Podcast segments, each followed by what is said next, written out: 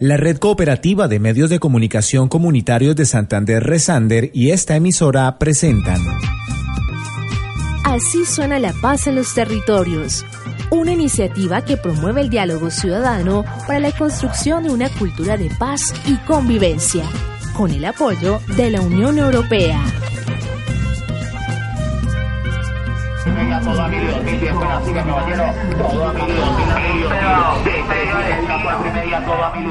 El territorio tiene elementos y propósitos que lo cambian, lo caracterizan. Es más que un espacio físico. Es el matrimonio entre las dinámicas de los ecosistemas y de las comunidades, entre naturaleza y cultura.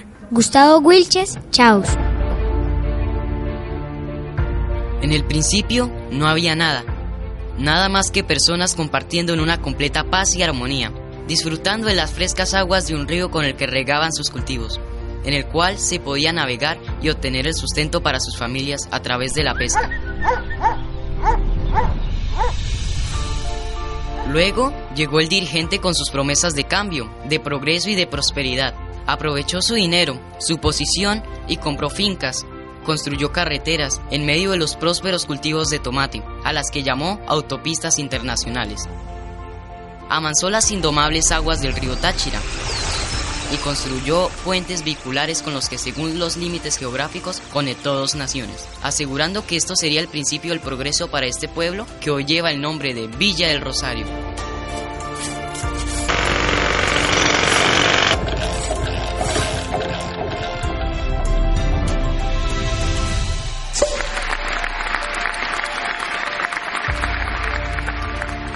Con el tiempo, los cultivos fueron reemplazados por espacios para brindar hospedaje a quienes atravesaban el puente internacional Simón Bolívar. Con la llegada de estos, vino también un acompañante que definiría el destino de esta zona de frontera hasta estos días y por la cual mucha sangre se derramaría. Sí, que sí hay promociones, sigan que sí hay regalías. En esta tierra de sencillos agricultores y pescadores, la avaricia por el bolívar, dinero venezolano que llegó a valer 18 veces más que la moneda colombiana, se arraigó la bonanza y la prosperidad económica, que trajo con ella la creación de lugares de prostitución, cantinas, expendios de droga y dos de los flagelos que hoy en día muchos mandatarios locales, departamentales y nacionales luchan por acabar, el contrabando y el crimen organizado.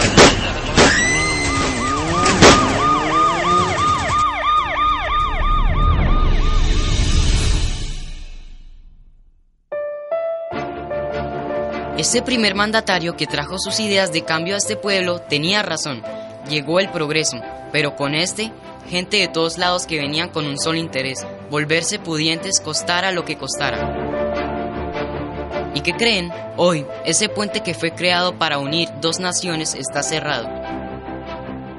La tranquilidad se cambió por el sonido de las balas, la paz a rato se siente, pero es impulsada por el miedo a perder la vida a manos de quienes con las armas se han vuelto amos y señores de la frontera, en la que controlan qué o quién pasa.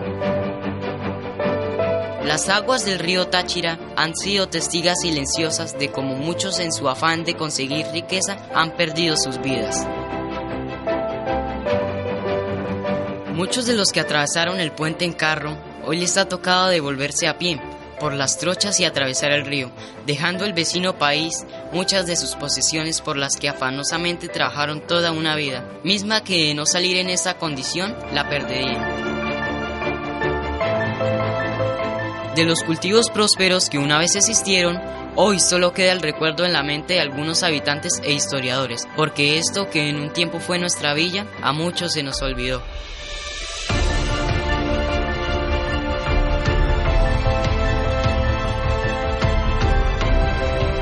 Con docentes de algunas universidades de la región que han investigado por años las fronteras. Comentarios desde la Dirección para el Desarrollo y la Integración Fronteriza de la Cancillería colombiana y sobre todo con las opiniones de nuestra gente, hoy comenzamos este programa que hace parte de la tercera franja de la propuesta Contemos en Paz, desarrollada por la emisora Impacto Estéreo, en marco del proyecto Radios Comunitarias para la Paz y la Convivencia, financiado por la Unión Europea y Resander, en el que hablaremos de la informalidad, una realidad fronteriza.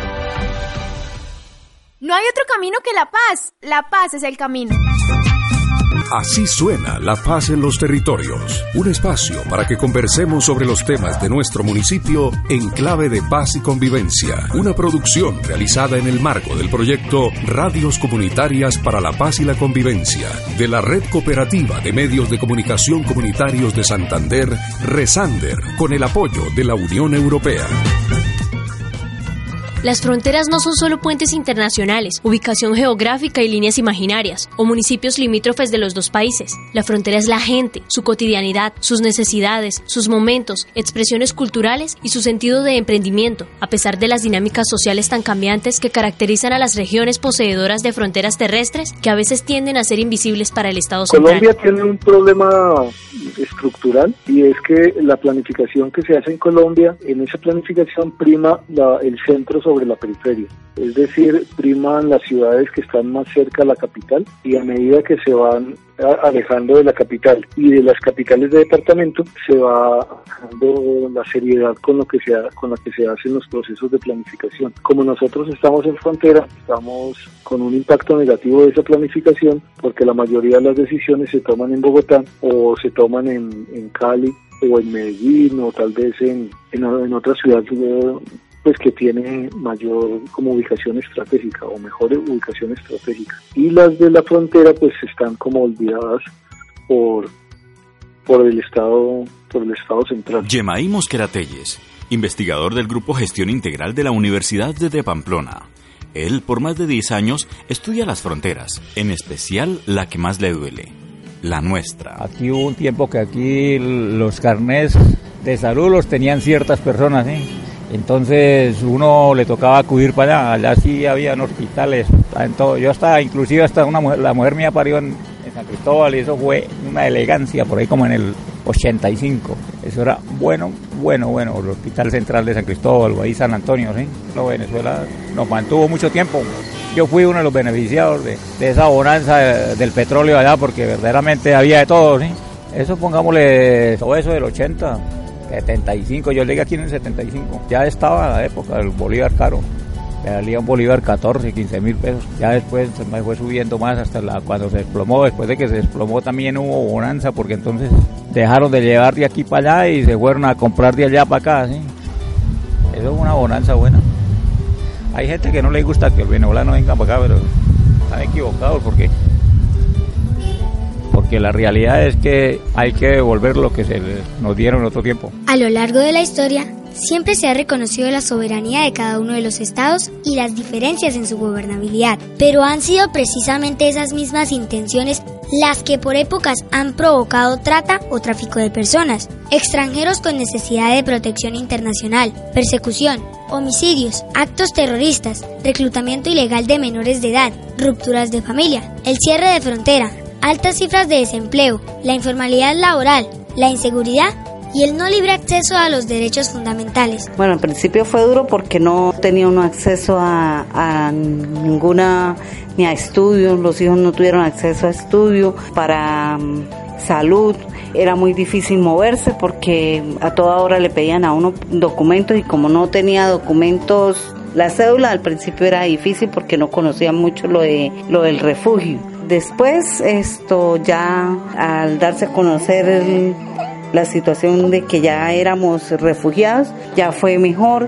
Sí, fue un tiempo muy bueno para vivir allá porque era más cómodo hasta en el 2015 que ya exigían era la cédula venezolana. A nosotros no nos habían entregado la cédula venezolana, sino solo el documento de refugiados, pero entonces no, no nos encontrábamos inscritos en el sistema con número de cédula venezolana no nos vendían alimentos.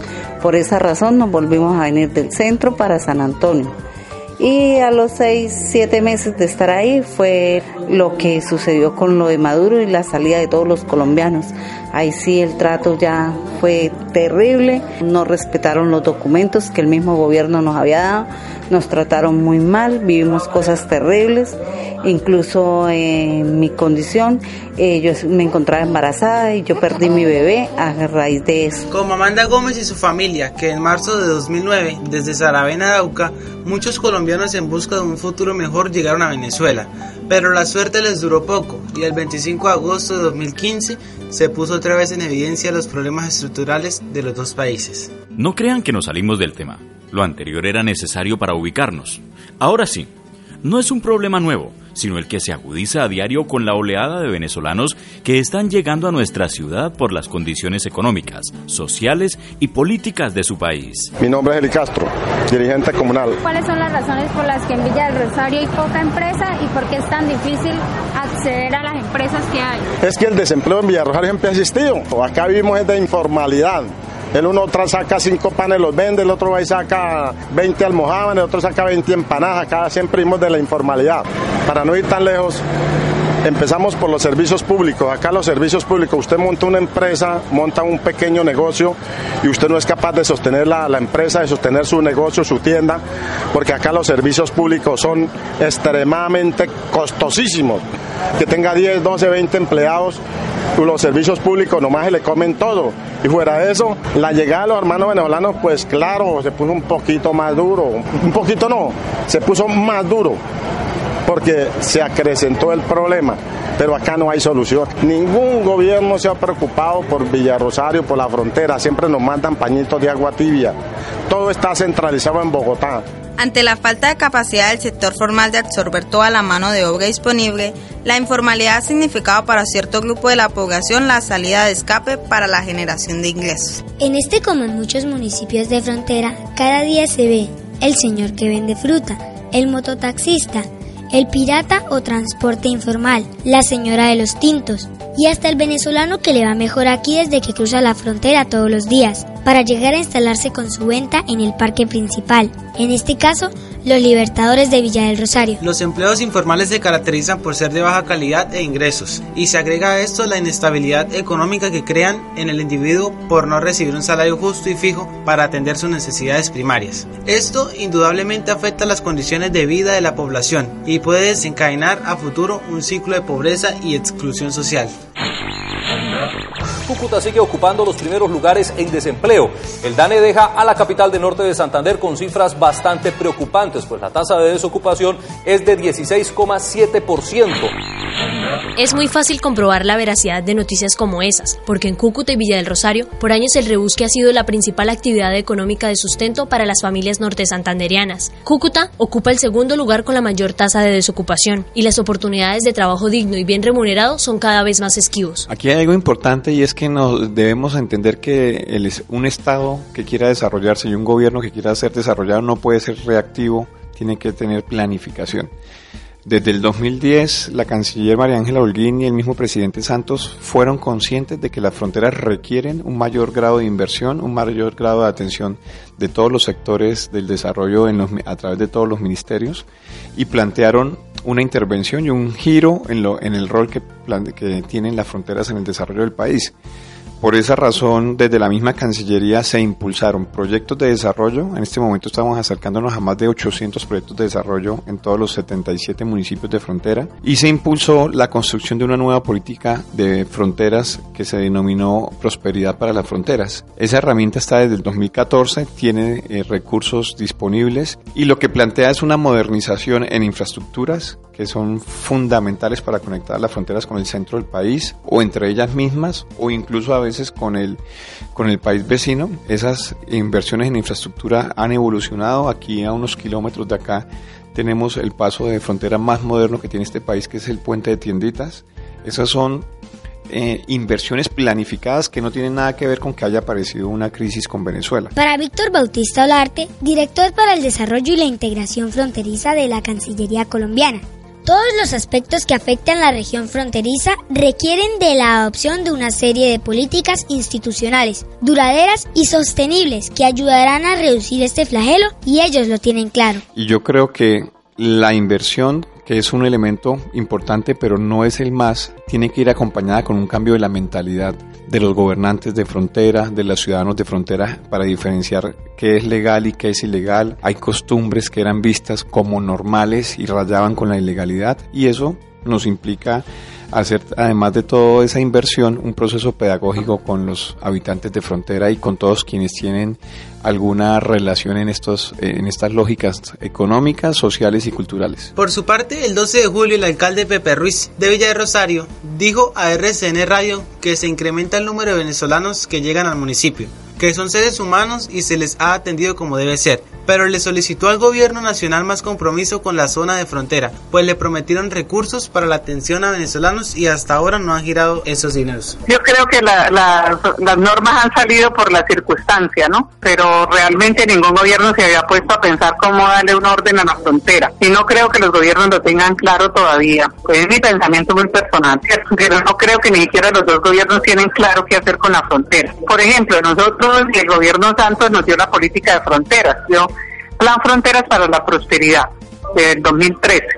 COMPES 3805, el, el COMPES de frontera. Si usted lo lee, es un documento muy bien escrito y que uno dice, ay, por fin le van a poner eh, el verdadero interés y van a sacar adelante a la frontera porque es que van a trabajar por su desarrollo endógeno y que van a mirar sus potencialidades. Pero se quedó en unos documentos bonitos primero, porque yo creo que mm, nosotros no estamos en la agenda del gobierno porque el gobierno santo, y no es una crítica, pues le está dando mayor importancia a la paz. Pues eso es bueno, porque se ha disminuido la violencia eh, de otro tipo.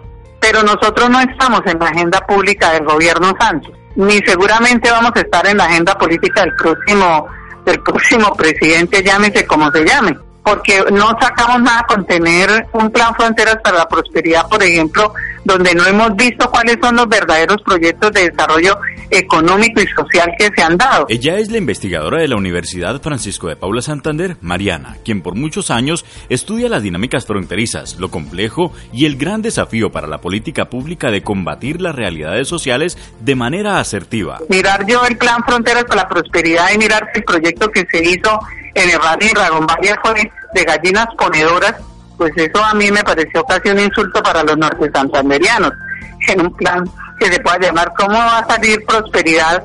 Eh, pues dándole unas gallinas y unos huevos a unas señoras. ¿Cómo vamos a lograr prosperidad de, un pueblo de esos y mirando pues los índices de necesidades básicas insatisfechas de estas dos poblaciones fronterizas? Entonces uno no, no encuentra algunos municipios no les han girado el dinero, como a Villa del Rosario. Otros, como Herrán y Ragonvalia, hace unos años lograron combatir la informalidad y otras situaciones fronterizas, hasta cuando se les murió la gallinita y se acabaron los huevos. La Red Cooperativa de Medios de Comunicación Comunitarios de Santander Resander y esta emisora presentaron Así suena la paz en los territorios, una iniciativa que promueve el diálogo ciudadano para la construcción de una cultura de paz y convivencia, con el apoyo de la Unión Europea.